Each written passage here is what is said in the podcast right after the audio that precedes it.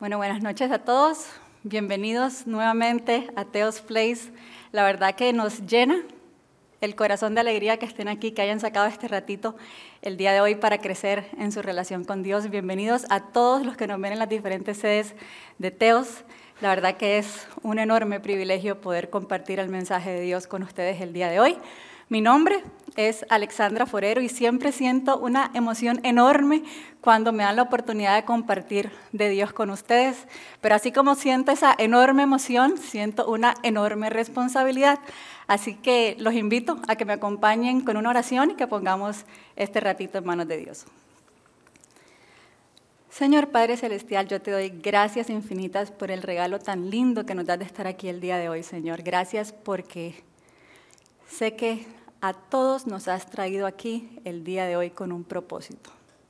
Yo te pido, Señor, que tomes control de nuestras mentes, de nuestros corazones, que si hay algún obstáculo entre tu mensaje y nosotros, ese obstáculo quede fuera, Señor, que nuestros corazones sea tierra fértil para tu mensaje. Te pido que quites toda distracción, Señor, que no nos permitas que no nos permita concentrarnos en ti. Y te pido que tu Espíritu Santo, Señor, tome control de cada palabra que salga de mi boca y que todo lo que aquí se diga sea conforme a tu voluntad. Te damos gracias y te ponemos esto en tus manos en el nombre de Jesús. Amén. ¿Alguna vez han dicho, me rindo, ya no doy más, no aguanto más? Y es que yo creo que es natural que nos sintamos así cuando nuestras fuerzas, nuestros recursos, nuestras habilidades, nuestros contactos no son suficientes para lograr lo que queremos.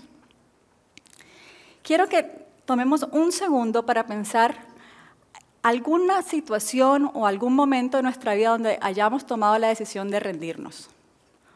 O que al día de hoy tengamos toda la tentación de hacerlo. Pensemos, Dios, me rindo, ya no aguanto más estar en este matrimonio. Solo conflictos, no nos ponemos de acuerdo, el ambiente en mi casa, es horrible, me rindo. Dios, no aguanto más esta presión financiera. Con costo llego a fin de mes, solo deudas, solo responsabilidades, nunca termino salir de esto, me siento que me ahogo, ya no aguanto. Dios, cada mañana que me levanto y que me toca ir al trabajo, no tengo ganas de hacerlo. No aguanto a mi jefe. No puedo con esa, ese ambiente laboral, me consume. No quiero volver, me rindo. Dios, no puedo más. Ese estándar que día a día veo en redes sociales y que no logro, me está carcomiendo. No aguanto esta presión social, me rindo puede haber un sinfín de frases que acompañen ese me rindo. Y es que muchos de nosotros vamos por la vida tratando de controlar personas, tratando de controlar situaciones, y cuando no obtenemos el resultado que queremos, nos frustramos, nos decepcionamos, nos desgastamos y finalmente nos rendimos porque claro, nuestras fuerzas no fueron suficientes. Quiero que leamos lo que nos dice Proverbios 3 del 5 al 6. Confía de todo corazón en el Señor y no en tu propia inteligencia. Ten presente al Señor en todo lo que hagas y Él te llevará por el camino recto.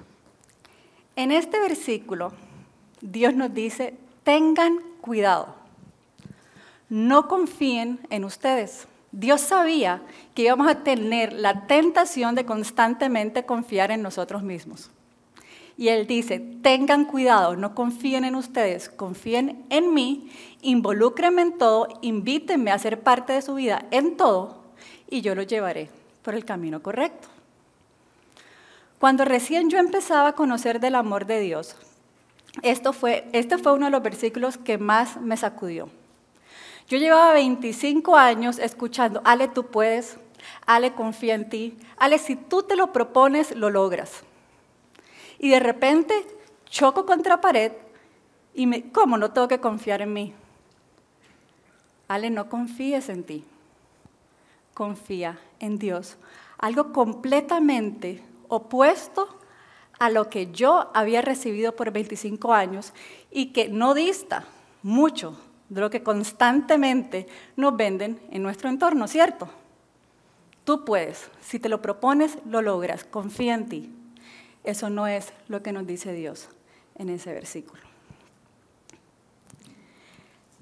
Y es que cuando nos ponemos en modo controlador, porque queremos hacer las cosas con nuestras fuerzas y a nuestra manera, le estamos diciendo a Dios que confiamos más en nosotros que en Él.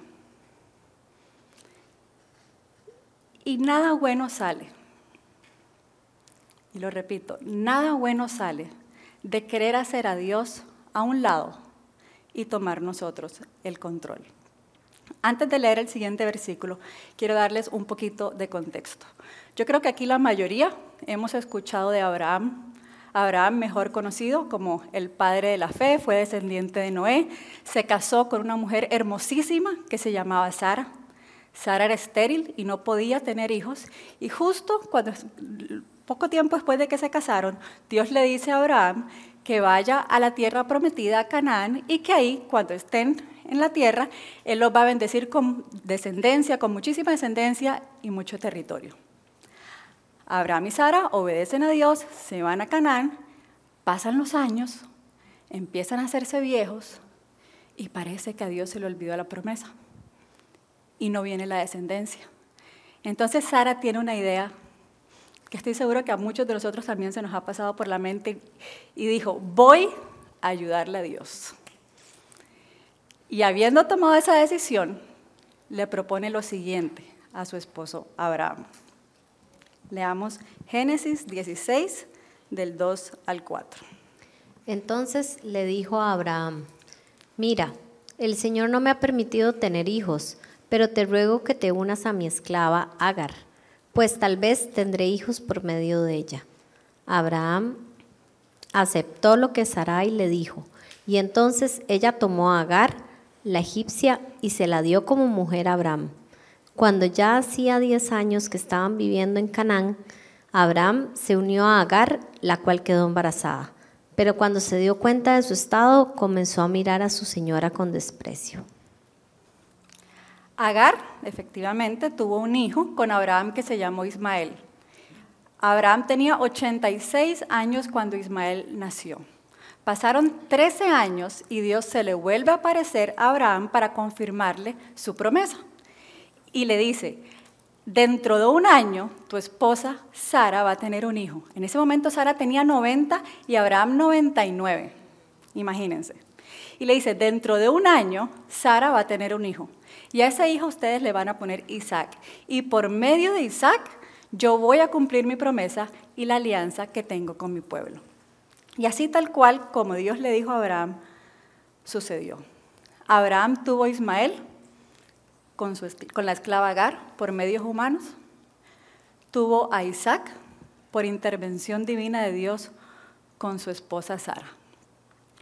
¿Ustedes creen que era necesario que Sara le ayudara a Dios a cumplir la promesa que él mismo había hecho.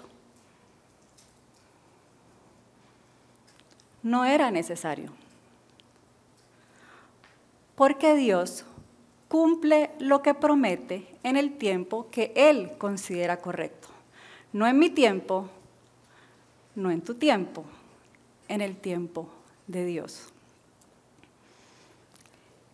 Nosotros metiendo las manos en los planes de Dios y tratando de controlar algo que solo le corresponde a Él, lo único que hace es causar problemas.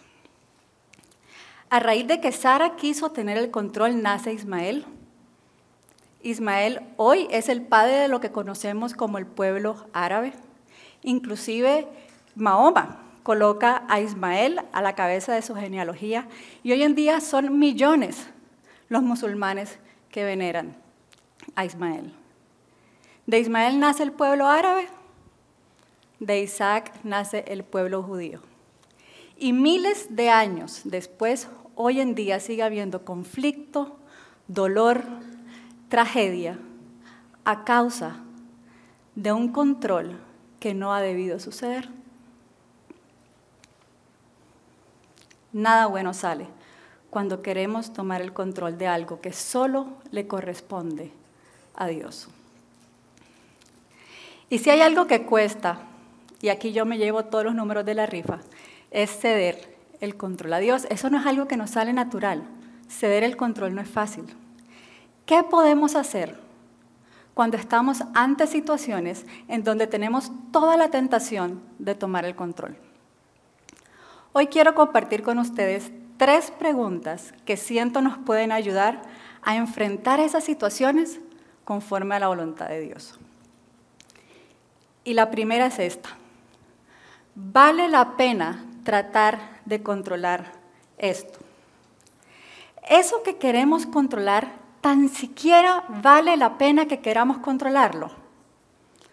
Les doy un ejemplo. Yo soy mamá de dos niñas pequeñas, estoy casada, y si hay algo que para mí es importante es llegar a tiempo y puntual a las actividades que confirmamos para, participar.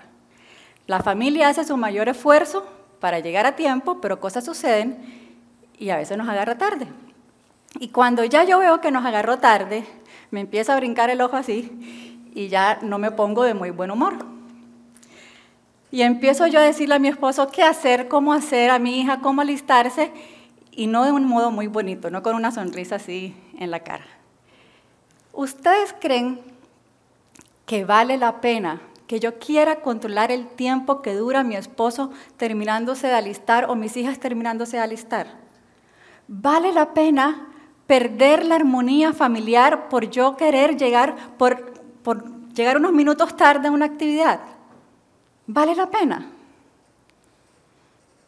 Veamos qué nos dice Colosenses 3 del 1 al 2.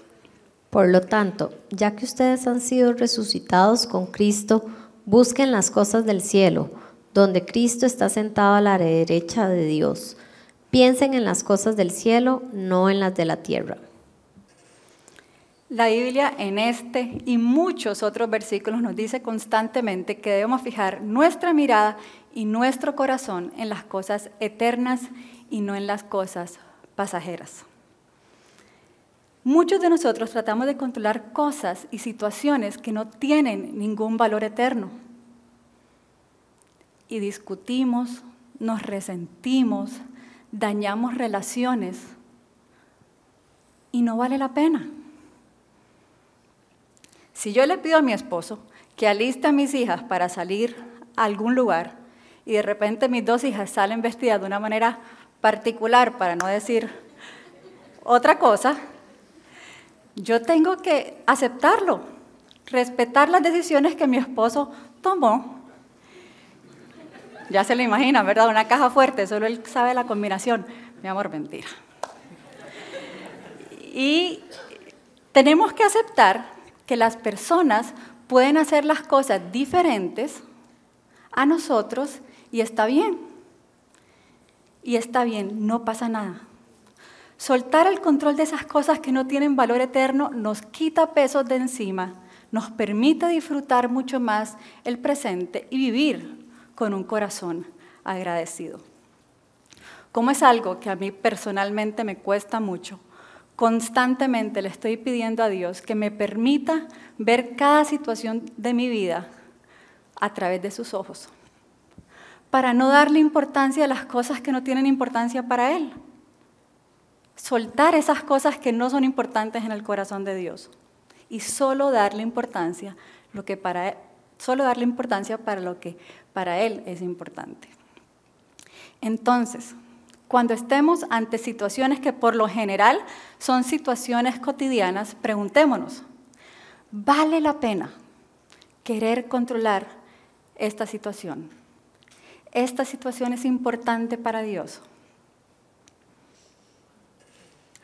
Una segunda pregunta que nos podemos hacer es, ¿esto es algo que yo pueda controlar? Y aquí les voy a dar otro ejemplo. Hace poquito en Teos tuvimos una conferencia para servidores. el equipo organizador se había forzado muchísimo de planear todo con detalle, con cariño, con tiempo, con un orden impecable, hermoso.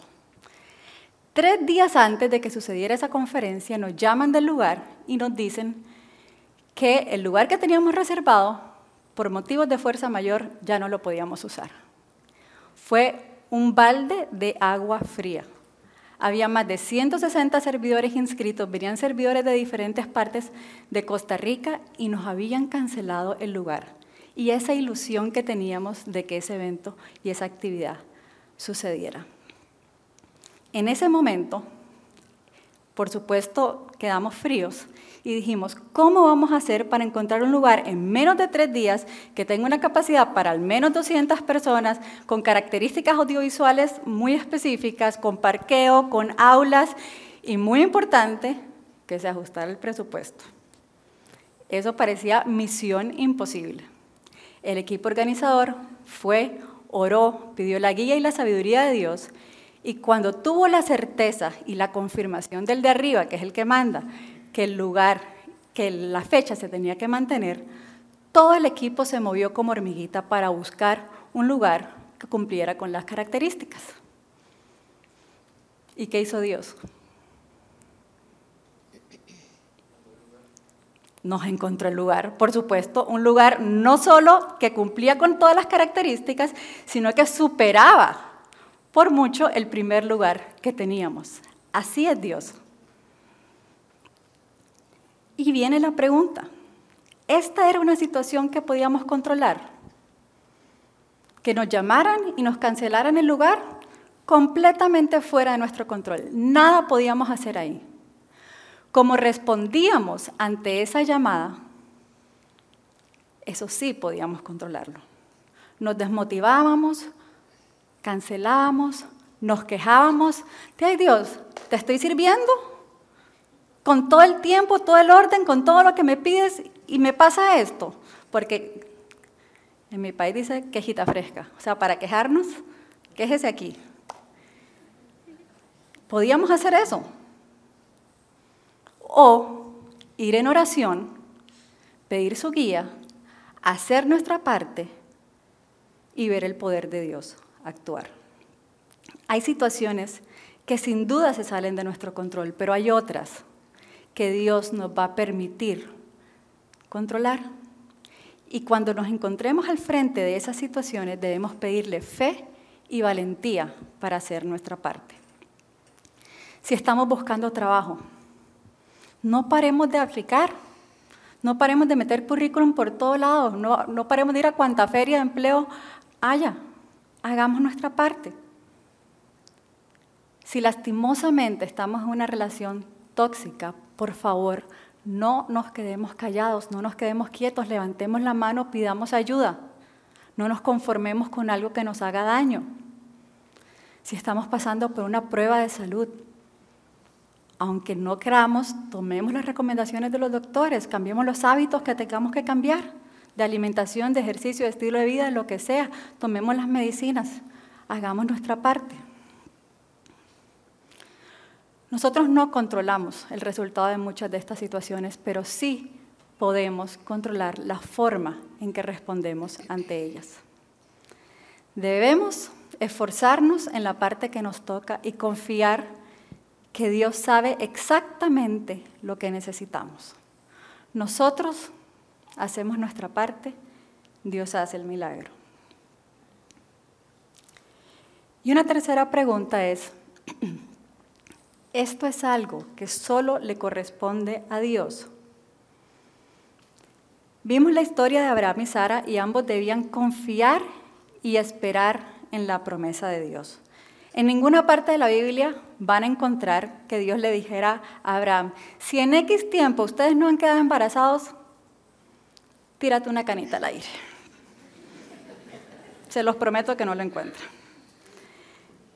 En esta historia en particular, el milagro le correspondía a Dios y solo a Él. Tal vez ninguno de nosotros vaya a quedar embarazado por obra divina, pero todos nosotros, sin excepción, nos vamos a encontrar ante situaciones que no vamos a poder controlar. nos cancelan un viaje por mal clima y no llegamos a eso tan importante que teníamos. Los mil y un accidentes que pueden suceder en, la calle y no llegamos a esa reunión de trabajo que, Dios mío, era la más importante, no pudimos llegar. Una noticia inesperada de un diagnóstico de salud, la muerte de un ser querido. Son tantas cosas que se nos salen de nuestro control. Y cuando estemos ahí, debemos pedirle humildad y sabiduría a Dios para reconocerlas y poder llevarlas en oración al único que sí puede hacer algo en esos momentos. Y no lo mencioné en los ejemplos anteriores, pero hay algo que la mayoría tendemos a querer controlar y no lo aceptamos. La mayoría de nosotros tendemos a querer controlar a las personas que nos rodean. Queremos que nuestros esposos o esposas se comporten de cierta manera, reaccionen de cierta otra. Queremos que nuestros hijos disfruten lo que nosotros disfrutamos. Queremos que en el trabajo la gente haga las, las formas, las cosas a nuestro modo. Y lamento decirles que nosotros no tenemos el poder para controlar ni cambiar a nadie, ni nos corresponde hacerlo. Cuando de relaciones se trata, nuestra misión es una, amar como Jesús amó. Veamos qué nos dice Juan 13, 35. Si se aman los unos a los otros, todo el mundo se dará cuenta de que son discípulos míos. Ser discípulo de Jesús no es tener un sticker super cool en el carro no es repostear cuanto post cristiano veamos en redes, no es saberse la Biblia de memoria, no es ir a cuanta actividad nos encontremos. Todas esas cosas están bien y esas cosas las hacemos las personas que creemos en Jesús, pero eso no es ser discípulos de Jesús. Amar como Jesús amó es completamente diferente. Jesús nos enseñó a amar con humildad, con bondad, con paciencia, soportándonos unos a otros sin juzgarnos. Así van a reconocer que somos sus discípulos. Así que cuando tengamos la tentación de querer cambiar a alguien, recordemos que nuestra misión es amar y orar por esa persona. Para que, si Dios quiere, la transforme. Y aquí voy a ponerlo en negrita. Según su voluntad y no la nuestra. Porque a veces inclusive oramos pidiendo extreme makeover de esa pobre persona. Y puede que Dios diga, es que yo le hice así, perfecta, única, especial. Oremos por las personas y sometámonos a la voluntad de Dios de, cambiarla conforme a su voluntad y no la nuestra.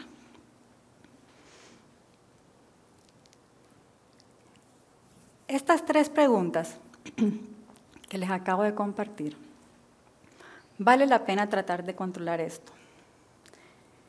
Esto es algo que yo pueda controlar. O esto es algo que solo le corresponde a Dios.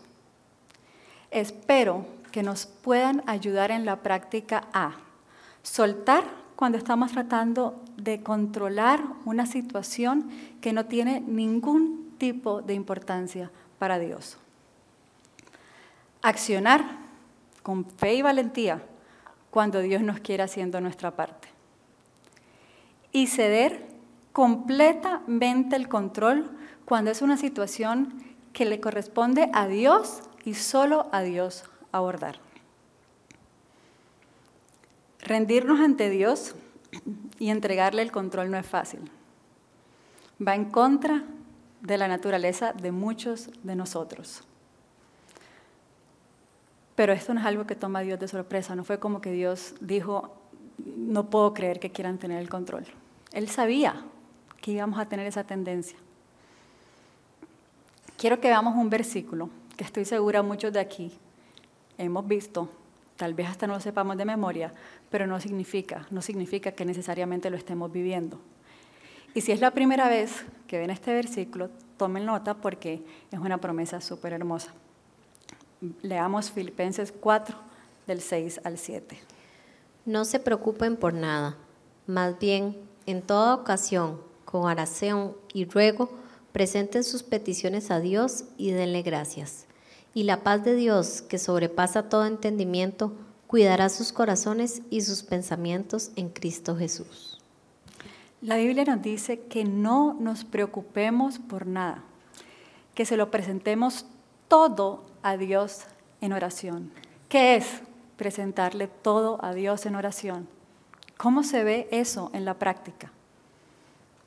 Dios, toma tú el control. Te lo entrego. Dios, no sé qué hacer con mi esposa, te lo entrego. Dios, no sé qué hacer con mi hijo, te lo entrego. Dios, no sé qué hacer en mi trabajo, te lo entrego. Eso es presentárselo a Él todo en oración.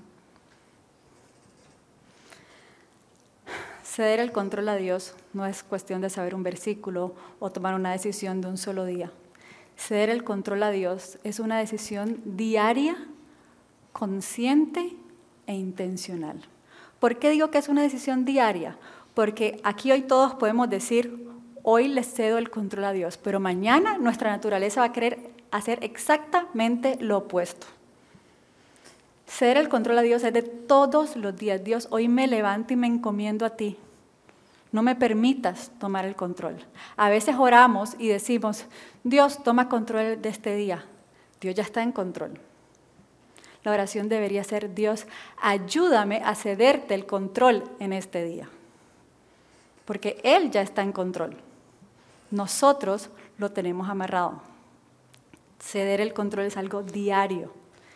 Es pedirle humildad para atrevernos, porque es de valientes, a invitar a Jesús a transformar cada una de las áreas de nuestra vida, todas, hasta aquellas áreas que creemos tenemos el control, todas. Y hoy quiero motivarlos, motivarnos a dar un paso de fe y decirle a Dios de todo corazón, hoy me rindo a tener el control, hoy me rindo ante ti. Oremos. Señor Padre Santo, gracias Señor por amarnos de una manera tan inexplicable. Perdónanos Señor por las miles de veces que te hemos hecho a un lado. Perdónanos por todas esas veces que hemos decidido confiar en nosotros en vez de confiar en ti, Señor.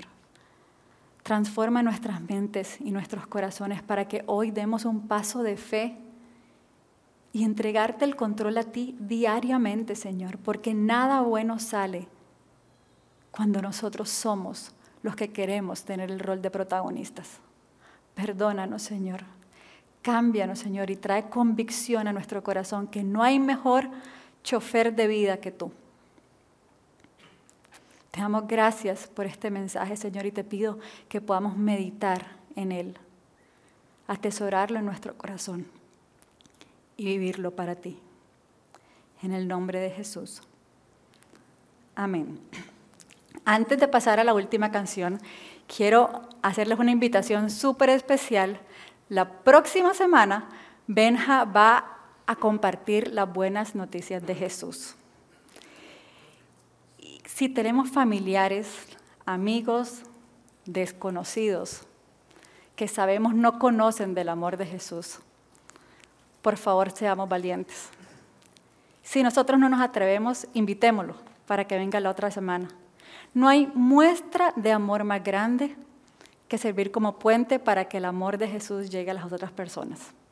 Así que si tienen amigos, en estos momentos si Dios les puso a alguien en su mente y en su corazón de alguien que no lo conozcan, oren por esa persona.